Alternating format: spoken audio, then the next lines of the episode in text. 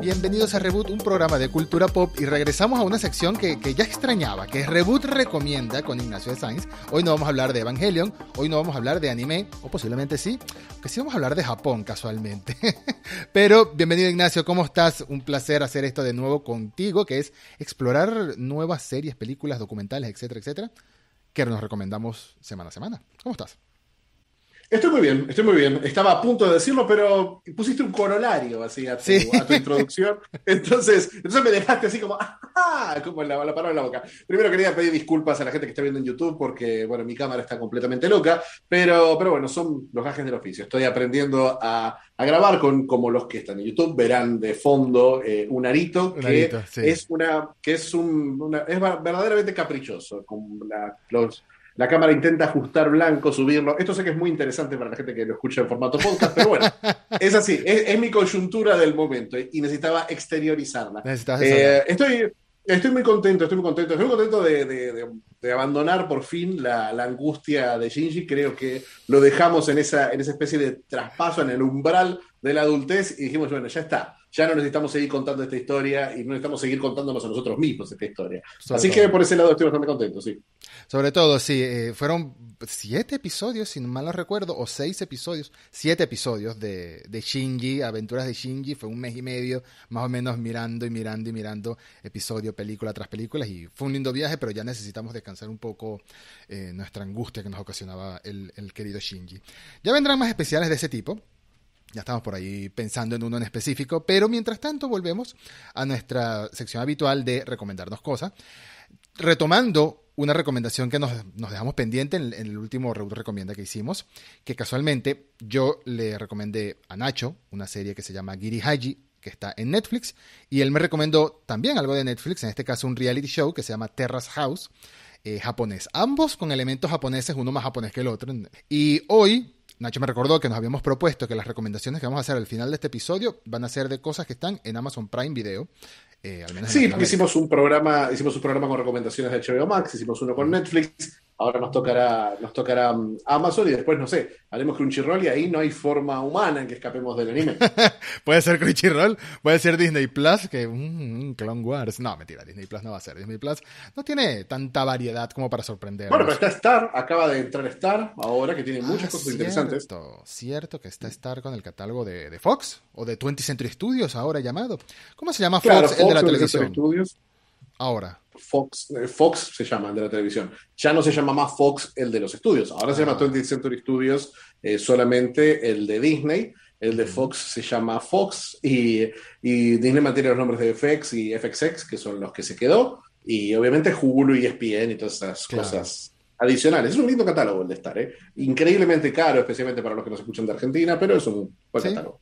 Sí, sabes que estamos en septiembre en este momento grabando esto, comenzando septiembre, y todavía no he explorado el catálogo de Star porque no me he suscrito. Pero lo haré, lo haré, lo haré. Sobre todo si un recomienda me obliga a ello.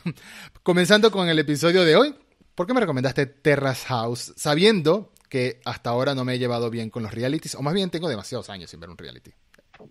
Eh, mira, te lo he recomendado porque me parece que hemos hablado mucho de Japón, hemos hablado mucho de la cultura japonesa y de la, de la idiosincrasia japonesa. Y me parece que siempre lo hemos visto a través de la mirada de la ficción. Y la ficción japonesa, especialmente la ficción que nace del manga y del anime, suele caer en tropos muy específicos. Mm. Hemos visto infinitas historias de adolescencia, hemos visto eh, muchísimas historias de jóvenes con poderes o angustiados o de yacuzas o de historias que son muy de género, mientras que estas, eh, las historias de un reality son historias humanas, simples, de jóvenes normales teniendo conversaciones reales. Una cosa que tienen los, los, los realities eh, japoneses es que a diferencia de los realities de Estados Unidos, eh, son no son guionados, no son eh, un reality como, qué sé yo, como, como las Kardashian. Son, las Kardashian. Eh, el Kardashian, los Osborne, todos esos realities de MTV tienen una estructura muy...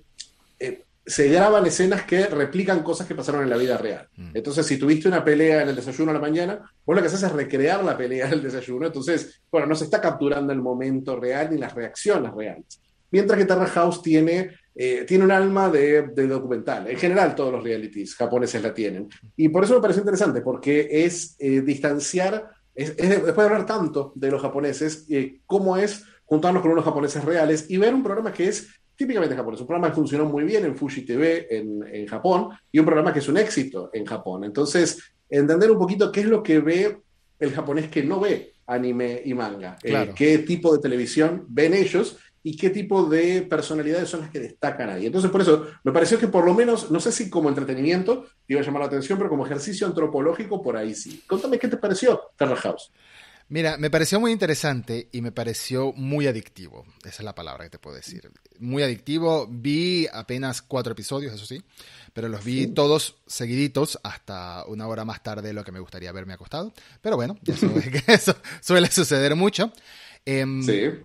¿Me gustó o no me gustó? Es una pregunta complicada, la verdad, porque te puedo decir que sí me gustó y estoy convencido de que quiero ver el final, quiero saber qué pasa, pero no sé si vería otra temporada, a eso me refiero. No sé si vería por voluntad propia otra temporada, más que por... Estoy disfrutando esta temporada o esta serie, por como técnicamente cada una son eh, personas distintas, no personajes, personas ¿Por qué, distintas. ¿Por qué no contamos un poquito cómo es la, estructura de Terror House? Terror House es un reality de convivencia, eh, al estilo de Gran Hermano, donde eh, seis japoneses, tres hombres y tres mujeres, conviven en una casa muy cool en un barrio de moda. No me acuerdo en qué barrio está exactamente, no me acuerdo si está en Roppongi o en Shinjuku, en alguno de esos, pero es una casa muy bonita, muy atractiva, y estos chicos viven sus vidas normales. Es un reality sin reglas, sin, eh, sin descalificaciones, sin nominaciones, sin toda esa estructura artificial que tienen los reality tipo Gran Hermano. Y otro factor importante es que no están encerrados. Ellos viven en la casa, pero hacen su vida afuera, se ven con la familia, eh, van a trabajar, o sea, sí tienen una, una, circulación normal. En la casa tienen cámaras, los están siguiendo todo el tiempo, eh, aun cuando ellos creen que no, porque en algunos momentos tienen cámaras reales, tienen cámaras con camarógrafos y todo, pero que están muy distanciadas de la acción. Mm. Y a veces tienen cámaras que son tipo cámaras de seguridad que graban ciertas situaciones que vas a ver más adelante. Creo que en los primeros programas casi no hay de eso. Por ahí cuando van a la lavandería. Cuando van a la lavandería hay algunas conversaciones que, se notan, que no hay, se notan más sueltas incluso. audio. Sí. Se notan más sueltas porque también tienen esa ilusión de que los están viendo, aunque es la tipo la octava temporada, ya deberían saber cómo son las cosas. Pero me parece que la, la vuelta interesante que tiene la estructura es que nosotros tenemos estas situaciones, ¿no? Que son estos seis jóvenes cool, bonitos, viviendo en su casa. Y a la vez tenemos un segundo programa, que mm. son, nosotros vemos esos 8, 9, 10 minutos de situaciones en la casa y vemos un grupo de panelistas que son comediantes Mansai, que son una, modelo muy famosa, un chico de 14 años por alguna razón. Sí, eh, que me pareció bueno meter a un chico de 14 años sin cero experiencia y muy inocente para dar su opinión al respecto. Me pareció interesante eso. A mí me gustó, aparte me cayó muy bien eh, Ayumu Kun, que es un chico de 14 años increíblemente inocente. Entonces, eh, es como que la mirada de ellos, que es naturalmente más, más cínica, más diciendo, bueno, esta quiere este, este quiere esto otro.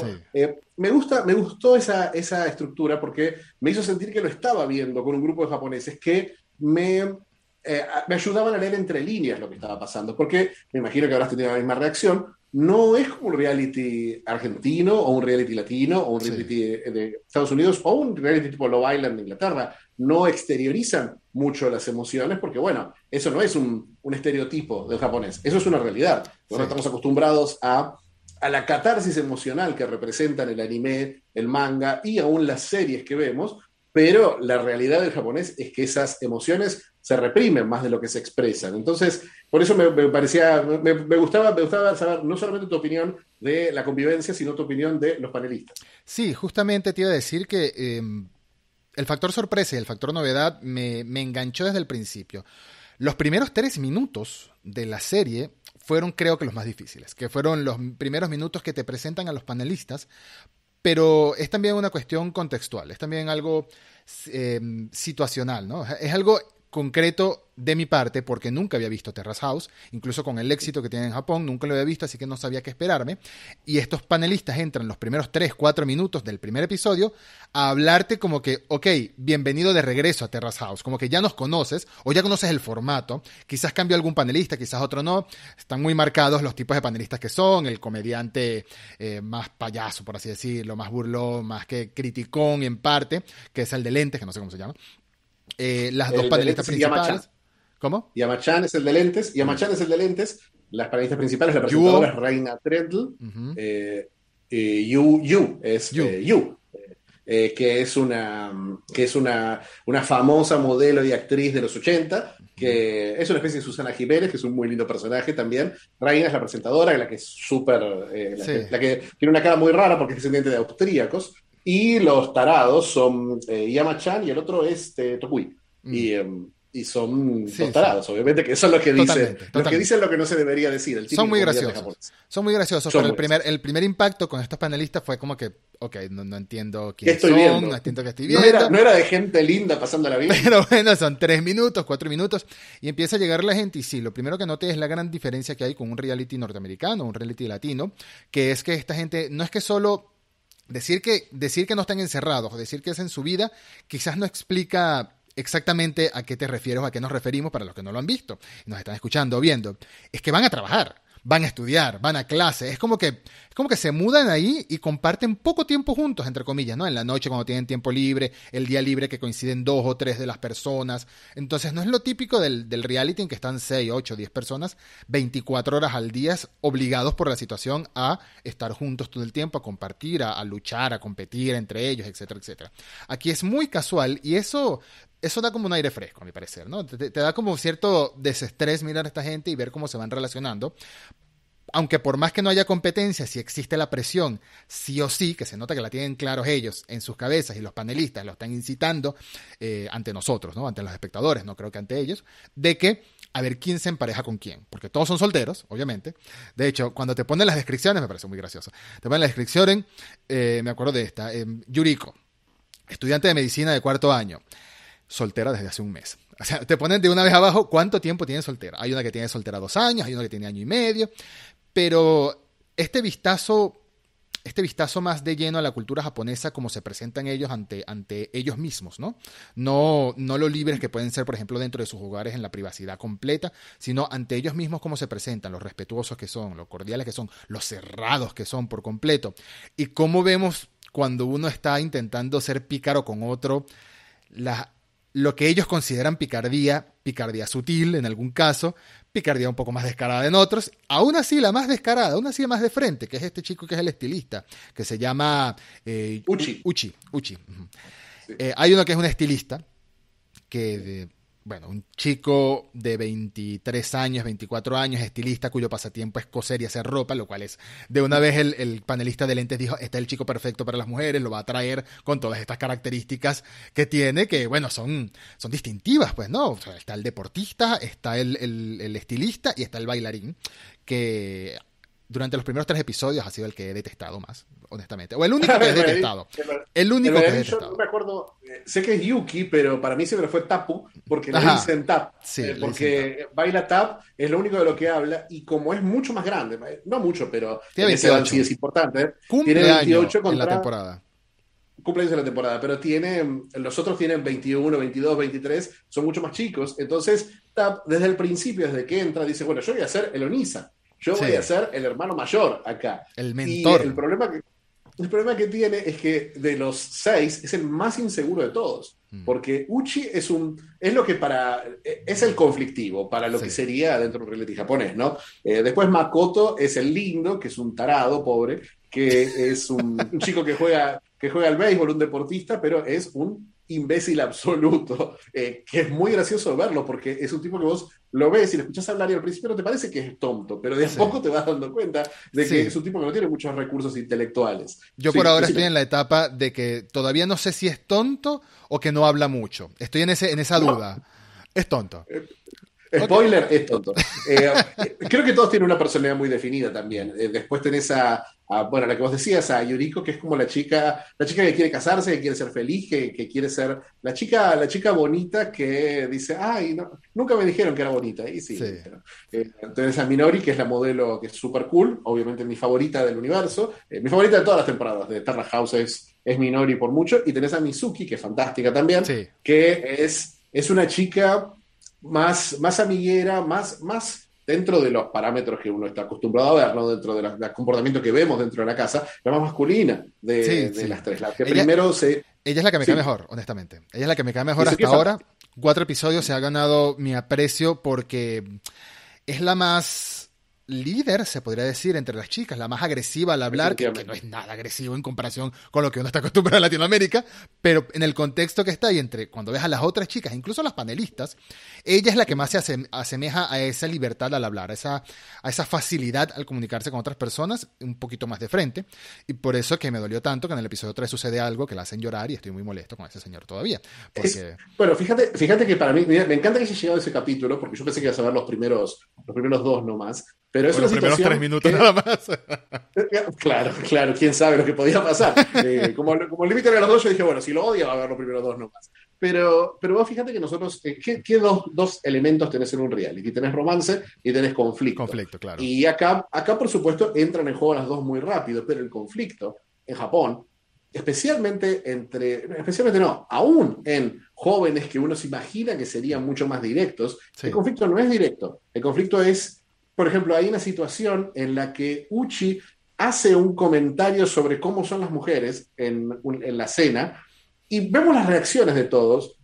Nadie dice nada y el comentario pasa, pasa. Eh, uno no, le llama mucho la atención, pero después vemos que cuando todos se fueron y están lavando los platos, Minori le dice, ¿qué fue lo que dijiste? A, Uchi, lo enfrenta y lo confronta por, lo que, por lo que dijo y vos decís, ah, pará, acá habían pasado un montón de cosas, por eso también ayudan muchísimo los presentadores, los panelistas, para explicarnos, para desmenuzar un poquito lo que está pasando entre líneas. Mizuki, por ejemplo, que es una, una chica muy atractiva, como absolutamente todos los participantes de este reality, eh, es tan.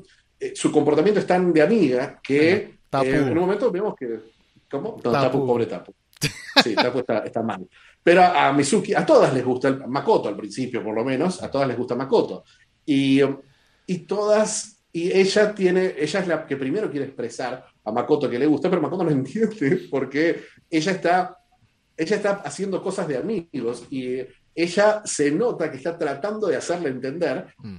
que le gusta, pero a la vez no puedes decirle qué onda, porque estás en Japón, sos una japonesa. No, da, no da esa, ni siquiera dentro del contexto de un reality. Más adelante en la temporada entra un chico de Hawái, eh, que es eh, que viene criado con una cultura que es norteamericana, porque bueno, Hawái está en Estados Unidos. Eh, es hijo de japoneses, pero tiene, tiene la cultura de Estados Unidos. Y le cuesta muchísimo, le cuesta muchísimo relacionarse. No entiende por qué la gente no dice las cosas que siente y que piensa. Y es como, gracias, gracias por entrar ahí y decir todo lo que yo estaba pensando. Claro. Va a cantar ese personaje. Pero, pero eso, por eso me parece que, volviendo a la, la idea del antropológico, entender un poco dónde están estas conversaciones que están por debajo de las conversaciones, a mí me ayuda más a entender doramas, me ayuda más a entender, eh, qué sé yo, eh, y Seinen, que son el tipo de, manga que me gusta más leer a mí, y por supuesto, eh, aún las películas más, más por ahí, más, más, más surrealistas, más sobrenaturales, eh, tienen un subtexto que me ayuda, que a mí me lo enriqueció muchísimo ver sí, sí, es que es eso, te educa, si te gusta la cultura japonesa, si te gustan los productos que provienen de la cultura japonesa, hablando específicamente de dos, que son los que más seguro se relacionará a nuestra audiencia, en este caso, que son el anime y los videojuegos, en estos dos casos concretos, hay muchos subtextos, hay muchos, hay mucha mucha manera de comunicarse, muchas cosas en lo que ellos se comunican que no nos damos cuenta a veces el mismo manga nos lo pone como, como un globito que está pensando el personaje y te dicen directamente en su cabeza lo que está pensando o lo que quiere estar pensando, pero cuando son conversaciones reales, persona a persona, no existen esos globitos. Así que ahí tienes que empezar a aprender a leer ¿Qué es lo que está pasando por la cabeza de estas personas? Porque al final y al cabo eh, estoy usando palabra personaje para referirme a las obras eh, ficticias, pero en Terra South no son personajes, son personas reales. Y sí, eh, ha sido un, ha sido un viaje de descubrimiento con, con, este reality. Te puedo asegurar que lo voy a seguir viendo, adelantándome la pregunta que me va a hacer. Lo voy a seguir viendo porque quiero terminar esta temporada. No sé si Edu, voy Edu, Edu, Edu, Sí, sí, sí. Contame, ¿vas a seguir viendo Terra House? sí voy a seguir viendo Terrace House, eh, Boys and Girls in the City. Increíble, un mes no grabamos esto y ya la estructura se fue No, se me había olvidado, se me había olvidado. Tenía que haber reescuchado. Hay que atarte, hay que ponerte el guion enfrente. se me había olvidado. Em, lo voy a seguir viendo. Lo que no estoy claro es si voy a ver otras temporadas, aunque ya vi que en Netflix hay como tres más o cuatro más, no sé. Porque hay parte 2 de Boys and Girls in the City. No sé si es que es otro grupo, todavía no he llegado hasta ahí. Lo descubriré en su momento o me lo dirás a continuación, no lo sé. Pero Boys and Girls in the City. sí, sí. Hay una pequeña pausa entre, entre es como la temporada en dos partes, hay una pausa en la que son las vacaciones eh, y ellos no están ahí en la casa por dos meses, pero hay siempre un recambio de participantes. Así que pero ¿cuánto dura, uno ve hasta esta gente viviendo ahí, un mismo grupo. Un año. Un año. Dios. Bueno, sí. Me imagino, me imagino que por eso buscan solteros, porque si no, las parejas de estas personas se vuelven locos, ¿no? ¿Qué, qué, haces tú viviendo con esa gente en una casa seis meses, un ah, año? ¿Por qué, ¿por qué harías, harías vivir a seis eh, personas hermosas eh, juntas si están en pareja todos? ¿Por qué será así? ¿Qué conflicto? Un poquito de olfato televisivo, Edu. Eso, no, pero eso puede ser un buen conflicto, ¿eh? Eso puede ser un buen conflicto para la televisión, ¿no? Definitivamente. Pero eso, conocer a cada uno me gusta, me gusta mucho porque como bien decías, cada una de las, de las personalidades está muy marcada, ¿no? Cada uno es distinto. Y eh, se van abriendo un poco más, aunque de una manera muy limitada, a los japoneses se van abriendo un poco más a medida de cada episodio. Y aunque llevo cuatro episodios, ya tengo alguna serie de favoritos, ya tengo alguna serie de personas que no me gustan mucho, uno en específico, ya lo dije quién es, pero por ahora no sé si más adelante cambie.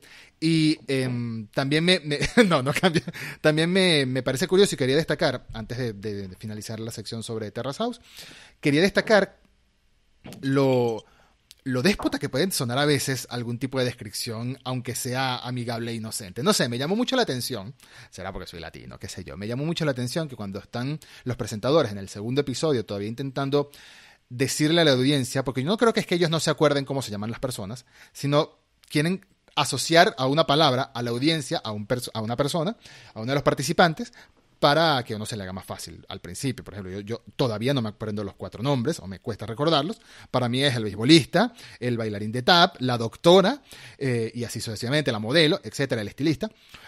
Pero con Mizuki, me, da mucha risa por, y me parece un poco, mm, no sé, con Mizuki ella dice claramente, soy un oficinista, trabajo en una agencia de deportes, o el empresario tiene un, un negocio con deporte, o algo así. Ah, y de vez en cuando, una o dos veces a la semana, trabajo en, el, en un café que es del mismo dueño, haciendo cafés como barista.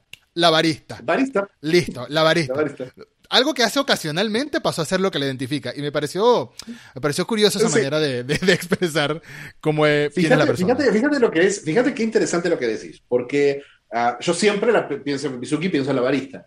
Y eh, fíjate que en los últimos años, yo la sigo a Mizuki en Instagram, la seguí, después de ver la serie, la empecé a seguir y la sigo hace años. Y em, ella ha, redefinido su identidad en base al tema de, de, barista. Ella tiene un café en Tokio que le va recontra bien y todo el tiempo está posteando tacitas de café y cuestiones. O sea, ella, no sé si, ahora que me lo decís, ahora que lo decís, me pongo a pensar y decir, para, si todo el mundo la conoce como barista, quizás dijo, ¿sabes qué? Si todo el mundo me conoce como esto, vamos a hacer esta cuestión. Y lo hace muy, muy bien. Y se relaciona a la discusión del episodio 3 casualmente, que no la voy a spoilear, pero es un momento, es un momento tenso en el que... Es un momento tenso.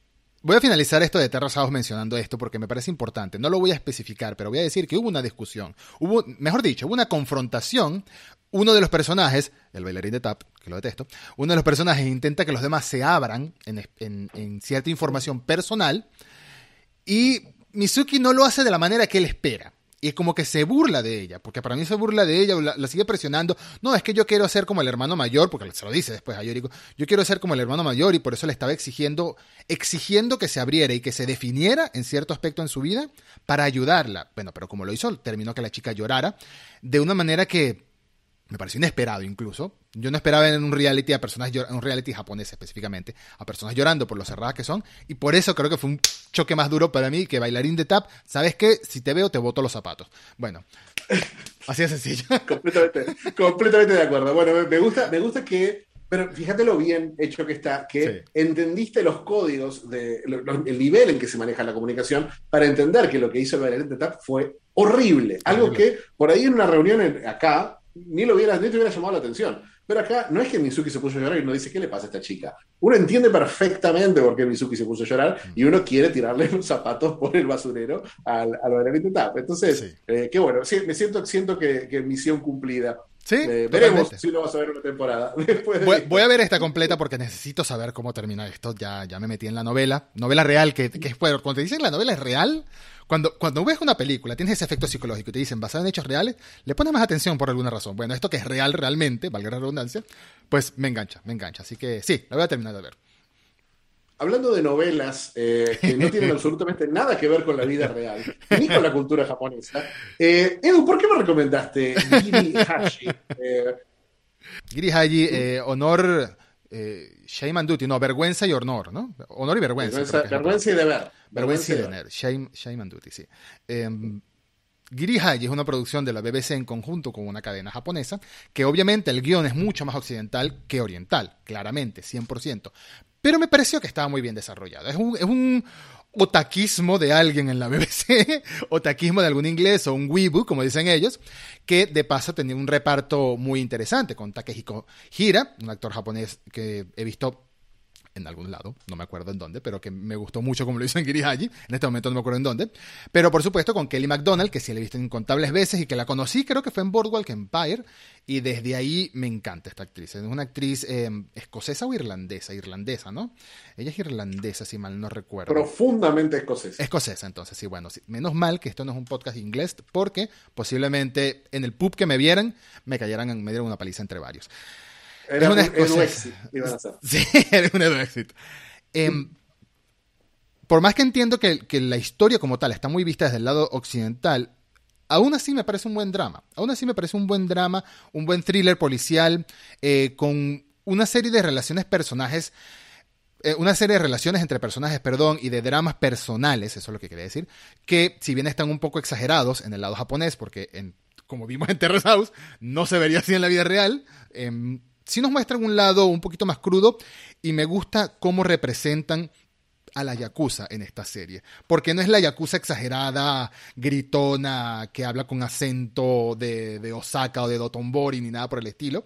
Es una Yakuza más calmada, más tras cámaras, más en teoría como uno imagina, como uno imagina, ojo con esa palabra, como funcionarían en la vida real, ¿no? No serían tan descarados, no andarían por ahí eh, como Kiryu-san dándole patadas a cualquier persona en una esquina en los juegos Yakuza, sino algo más tras cámara. Y el misterio me enganchó desde el primer episodio, y creo que son ocho episodios en total. El episodio 8, yo sé que no lo has visto al final, pero el episodio 8 tiene una escena en concreto que me gustaría que al final de esta, no me lo vas a decir todavía, pero me gustaría que al final de esta recomendación me digas que la vas a terminar de ver, porque quiero que veas esa escena. Pero bueno, te lo recomendé por eso, porque me pareció un vistazo distinto al crimen japonés, desde, visto desde Occidente, pero en colaboración con japoneses, y esa mezcla entre Inglaterra y Japón que sucede en toda la serie, eh, me gustó mucho, me gustó cómo estaba desarrollado. Así que, pues, te pregunto, ¿qué te pareció? ¿Te gustó o no te gustó Girihaji lo que has visto hasta ahora? Me gustó, lo que he visto hasta ahora me gustó bastante. Eh, la, la, primera media hora tenía ganas de ir a tu casa y hacerte lo que vos quisieras hacerle al bailarín de tap. Como yo pero, en los primeros tres minutos. Como vos en los primeros tres minutos, pero fueron interminables 30 minutos de eh, guionistas británicos tratando de hacer un drama japonés. Sí. Eh, no saben, no, no, me parece que está bien lo que vos decís de que es verdad, los Yakuza no son los Yakuza de, de, la serie Yakuza que vemos, pero hay incontables películas, documentales y libros sobre los Yakuza que te explican cómo trabajan y no trabajan como la mafia eh, de, de, Inglaterra. Eh, es rarísimo cómo funciona esta Yakuza imaginaria. Me da la sensación, por haber leído el mismo libro, hay un libro que se llama Tokyo Vice, que es un libro de Jake Edelstein, que es un, americano que estuvo metido dentro de la policía de Japón durante varios años, haciendo una investigación sobre la Yakuza, trabajaba para el Japan Times eh, o para el Daily Yomiuri, para uno de esos, y el libro es excelente, fascinante, eh, es muy clínico como, como, te describe a la Yakuza, pero acá me parece que lo usaron como única referencia y, y no se molestaron en entender cómo son los códigos narrativos, porque esta no es una serie realista y documental, eh, que es lo que parece int intentar en su primera media hora. Una cosa que me llamó la atención, eh, como todas las series modernas, hay, hubo un quiebre en la televisión inglesa, la televisión inglesa era muy eh, cuadrada, muy primitiva visualmente, aún en la época de grandes series como Prime Suspect, por ejemplo, para mí una de las mejores series policiales inglesas o Inspector Morse, en un momento vieron, pegó, pegó mucho en Inglaterra el drama nórdico el drama tipo, tipo eh, The Bridge, eh, The Killing, todas estas series, mm. bueno, For Bridges, la, la, serie original en la que se basó The Killing, pegaron muchísimo en, en, en, en Inglaterra. Entonces, cuando pegaron esas series, dijeron, ¿sabes qué? Vamos a cambiar toda la forma en la que contamos nuestras propias series. Y empezaron a salir series como The Fall, como Bodyguard, como Line of Duty, series que están contadas Luther, series que están contadas visualmente de una forma muy llamativa. Y eso fue lo que me gustó más de esa primera media hora. Porque la primera media hora es una sucesión de escenas de policial que todas parecen eh, tocando de oído, parece que nadie, ningún japonés hubiera visto estas interacciones. Especialmente hay una escena muy incómoda, que es una situación familiar que no tiene absolutamente nada que ver con las escenas familiares que hemos visto de la ficción o de lo poco que sabemos sobre eh, la relación familiar en, en Japón. La, forma en la que el padre se comunica con la hija eh, no existe en Japón, no existe. No, no tiene, es, una, es un padre inglés comunicándose con una hija inglesa. Los compañeros policías son compañeros policías ingleses. No sigue la realidad, no sigue los códigos, pero visualmente es increíble. Porque, y esto blanqueémoslo, y esto, seamos sinceros, la televisión japonesa se ve horrible, se ve horrible. Terra House para mí está, está, muy bien hecho, pero es un reality. Eh, pero otro tipo de series, las series dramáticas, parecen grabadas en VHS, parecen grabadas con una VHS-C, con una Handicam, todas. Se ven. Las películas eh, a veces incluso tienen como un filtro, todo brilla más. Tienen como un filtro que tienen como una luz que todo brilla, tienen, eh, tienen una, una, edición de cámaras que parece todo un capítulo de Friends. Es, es realmente feo de ver. Hay una serie basada en un manga de un mangaka que me encanta, que se llama eh, Mujeres de 100 millones de yen, que, es, que está en Netflix, es, es una producción de Netflix. El manga es buenísimo, pero la serie no la puedo ver porque no soporto lo mal hecha que está, eh, lo, lo, mal fotografiada, lo mal dirigida. Y acá vos ves una serie de escenas que están visualmente muy lindas. Esta serie, esta escena de la familia al principio, pues esta es la historia de un, de un simple, así, simplificando la historia, es la historia de un detective japonés, que un detective de policía, que empieza a investigar un asesinato, descubre, ese asesinato lo vemos al principio, es un asesinato que ocurrió en Inglaterra, y eh, la Yakuza y su jefe corrupto lo mandan a investigar el asesinato. Lo que nadie sabe es que el asesinato em, está relacionado, eh, eh, que el, el, detective tiene un hermano que era Yakuza, que mató a alguien y tuvo que huir de Japón mm. y eh, se complica esa historia. Entonces, este que parece un, el buen policía al principio resulta ser un poquito más complejo. Pero esas primeras escenas en Japón me gustaron mucho cómo están dirigidas. Hubo, hay un, eh, al principio empieza con una escena, con un par de escenas, con dos, dos asesinatos, empieza la historia, eh, brutales, muy violentos, muy bien resueltos. hay un asesinato que está resuelto en un plano nada más, que es una es el primer asesinato que vemos a un joven viviendo su vida normal y cortando de un momento a otro un fundido extraño se hace a la, muerte de este, de este joven. Y segundos después vemos un asesinato en un restaurante japonés mm. eh, que tiene un tono muy Martin Scorsese. Sí. Y vos decís, wow, y me encantó eso, me encantó y dije, ah, mira, esto me gusta, me gusta que estés contando una historia que vos decís, bueno, no va a ser una historia fiel a los códigos de las historias de yakuzas japoneses, pero visualmente va a contarte, va a contártelo de otra manera. Eso me gustó muchísimo. Pero después fue media hora de flashbacks y de investigación hasta que lo mandan a Londres. Y en el segundo que lo mandan a Londres, los guionistas se sienten más cómodos, la historia se siente más natural, eh, hasta el actor el protagonista, el que, decías vos, no me acuerdo el nombre, eh, excelente actor, funciona mucho mejor como un pez fuera del agua que como un, detective experimentado en Japón que no se lo cree nadie. Y eh, en, este papel está fantástico, se encuentra con Kelly McDonald, eh, a este policía lo mandan a, le dicen, bueno, anda a investigar con la excusa de que vas a tomar un curso de psicología forense, y el tipo es un experto en el tema, y, y um, y lo interesante es que Sara, la policía que interpreta a Kenny McDonald, se da cuenta de inmediato que es así. Y está, como fuera de contexto, sí, sí, sí. Se está como fuera de contexto y se está como fuera de contexto y que no tiene una razón real para estar ahí. Pero Sara tiene sus propios problemas. Eh, de, repente empieza a contar esas historias y nos presenta a un personaje, no me acuerdo el nombre del personaje, no, no, tengo... ¿no? Vas a hablar de, Will Sharp. De Will Sharp. Will Sharp. El actor Will Sharp para mí, lo que más me engancha de esto, de esto, de esta serie es los personajes como tal, cómo los están desarrollando. Incluso aunque el personaje de Sara, siento que le pudieron haber añadido un más de, un poquito más de historia, más protagonista en la historia, por así decirlo. Pero claro, entiendo que esto es una historia de, crimen con personajes que tienen sus propios desarrollos personales, ¿no? Pero la hija del, del detective, del protagonista, y el amigo que hace en, Londres, que es este hijo de inmigrantes japoneses, que es Will Sharp, casualmente desarrollador, creador de una serie llamada Flowers, que no la he visto, pero creo que tú sí, me dijiste que era muy buena. Ah, brillante, brillante. Y esposo de... Will Sharp. Comentario, eh, datos random, esposo de Sofía Di Martino, que es la que hizo de Mujer Loki en la serie Loki. Así que este chico es Will Sharp. Y que es la protagonista de Flowers. así que, ya tienen como 18 razones para ver Flowers. Eh, pero esta, esta, la verdad que el papel que hace Will Sharp acá, que hace de una especie de buscavidas eh, gay, eh, hijo de japoneses en, Inglaterra, que la pasa bastante mal, pobre. Mm. Y se, se, vuelve como el Robin del Batman, que es nuestro protagonista, de repente esa relación se vuelve muy interesante. y todo este misterio del hermano que se plantea eh, se resuelve muy, muy rápido. en el segundo capítulo sabemos, sí, el hermano fue el que mató a, este, a este otro. Y el hermano, al hermano nos lo presentan, primero nos lo presentan en los flashbacks del protagonista, a Yuko, el hermano. Pero después lo vemos, después cuando hablan de, cuando nos cuentan qué fue lo que hizo, porque él era un yakuza de cuarta en Japón que cometió un asesinato y llorando huyó a Inglaterra. Pero en el momento en que, en que viaja a, Inglaterra, se reinventa a sí mismo, y esto me pareció brillante, se reinventa como una especie de samurái de la mafia. se reinventa como el yakuza, el yakuza más yakuza de todos. Este que era un tarado, nosotros lo vimos. El Takeshi Kitano que emigró.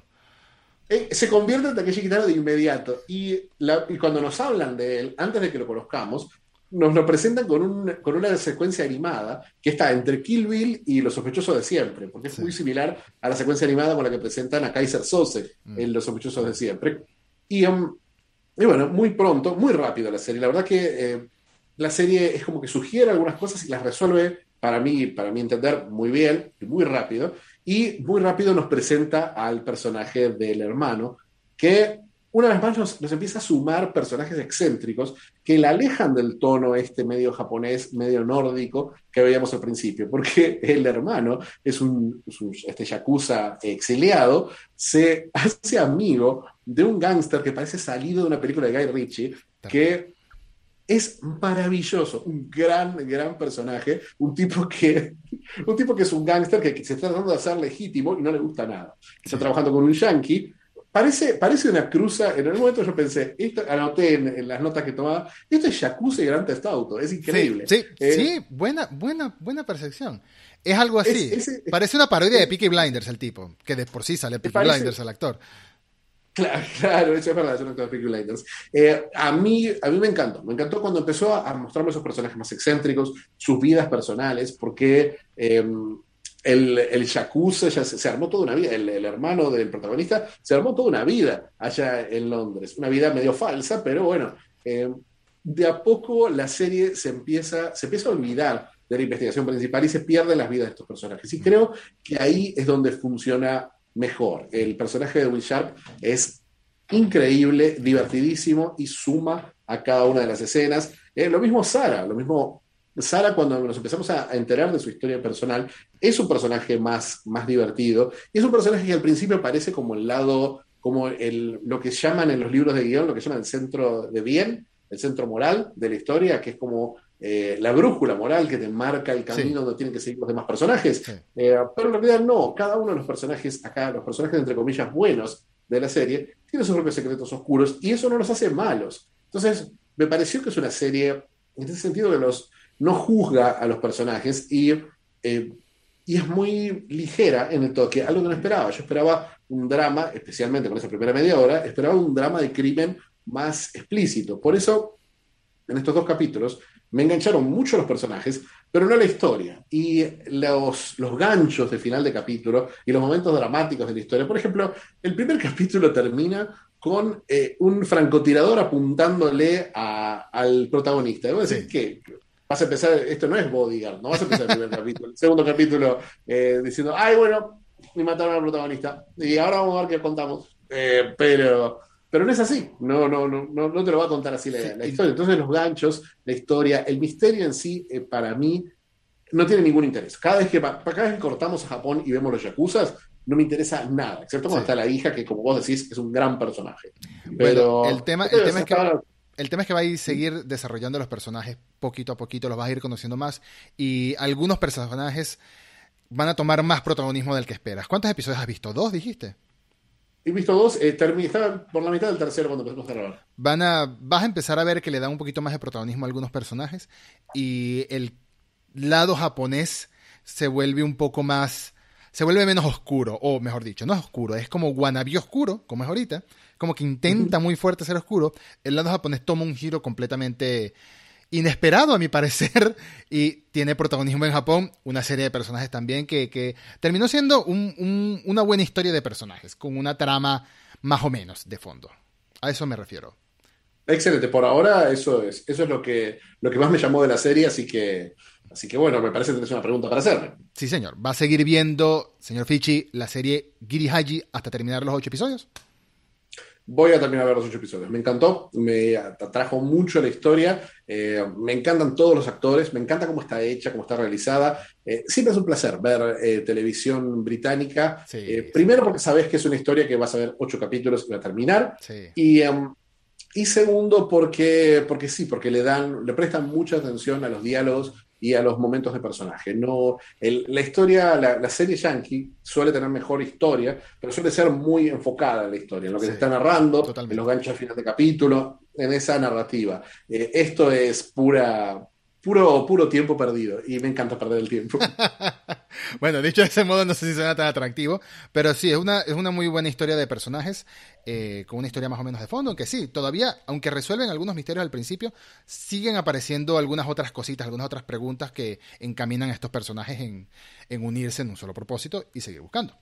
Así que mm, quedamos así con Terrace House con Girihaji. Esas fueron las recomendaciones que nos hicimos la vez pasada y bueno, ustedes decidirán si verlas y están abiertos los comentarios y nuestros perfiles en Twitter para comentarnos qué les parecieron. Pasamos a las recomendaciones de lo que veremos la próxima semana o el próximo episodio de lo que hablaremos y si quieres comienza tú, Fichi. Recordando que vamos a hacer solo recomendaciones de Prime Video.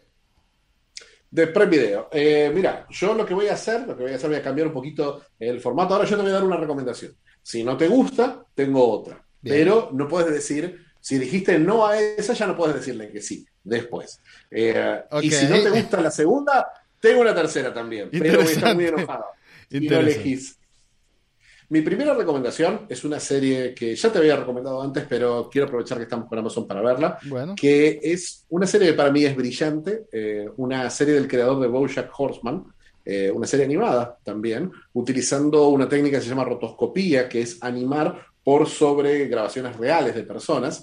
Eh, una serie onírica, extraña, esotérica, eh, muy corta, muy, muy, son, creo que son 7, eh, 8 capítulos que duran 30 minutos nada más, y se llama Andón, desecho, Undone, protagonizada por nuestra ídola, Rosa Salazar, y con un papel secundario del brillante, maravilloso, querido y por suerte todavía vivo, Bob Odenkirk, haciendo de, su padre.